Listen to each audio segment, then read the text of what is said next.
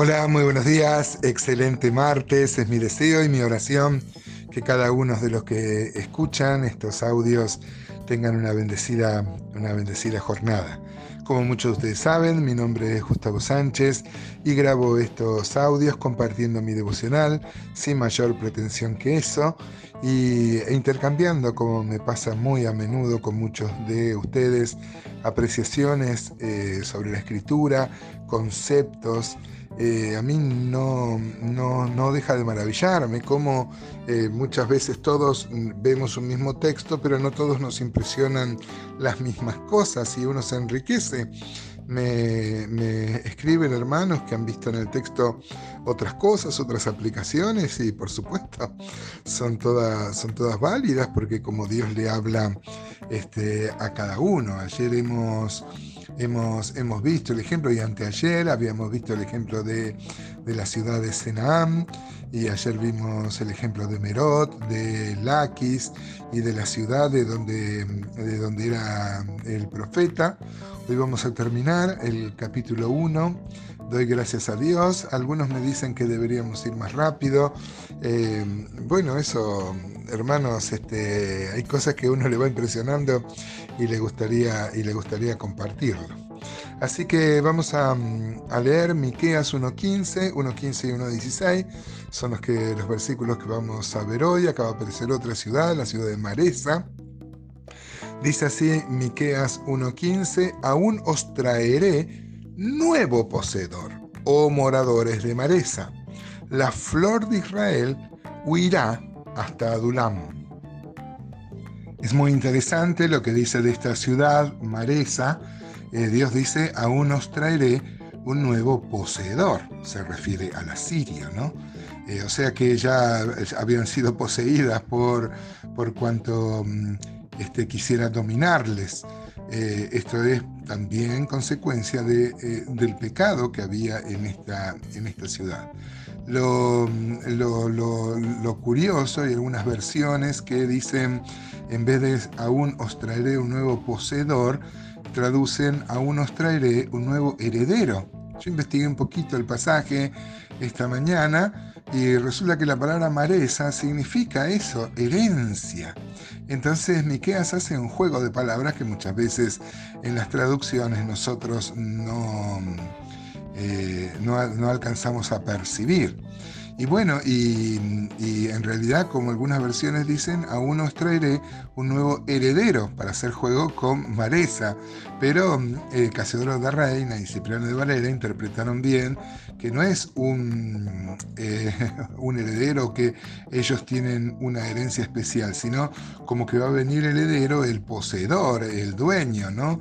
Alguien que se iba a adueñar de la ciudad y ellos iban a huir, la flor de Israel, dice, huirá hasta Adulam. Así que encontramos acá eh, que está bien eh, que tradujeron el poseedor porque es el heredero el que va a venir em, y va a tomar a esta ciudad que se llama mm, eh, Maresa y que significa herencia. No es la primera vez que Dios usa a un pueblo, inclusive un pueblo pagano, para que venga y, ejecute su, voluntad, su disciplina, su castigo. Recordarán en Isaías 45, Dios llama a Ciro, lo llama mi siervo. Claro, porque lo va a usar para destruir Jerusalén, para destruir el templo. Acá, hermanos, debemos parar y reflexionar que Dios es el Señor del mundo, de la historia, Él está por encima de los países, de los gobernantes, y, Dios siempre cumple su propósito, ¿no? Cuando se refiere a los hijos de las delicias eh, de esta ciudad, de Maresa, puede referirse a, los, a las personas encumbradas, a los, o a los que para Dios eran una delicia, ¿no? Eh, qué bárbaro, como si bien todo el pueblo había caído en pecado, todo el pueblo merecía el castigo justo de Dios, seguramente habrá alguno, siempre un remanente fiel, muy mínimo, que no habrá querido este, participar de los mismos pecados que se cometían en Maresa. Seguramente a eso se refieren los hijos de tus delicias. Eh, pero ellos también van a sufrir la consecuencia de, porque somos un cuerpo, acá es un pueblo, ¿no? Y nosotros como iglesia, hermanos, ya hemos sacado esta aplicación.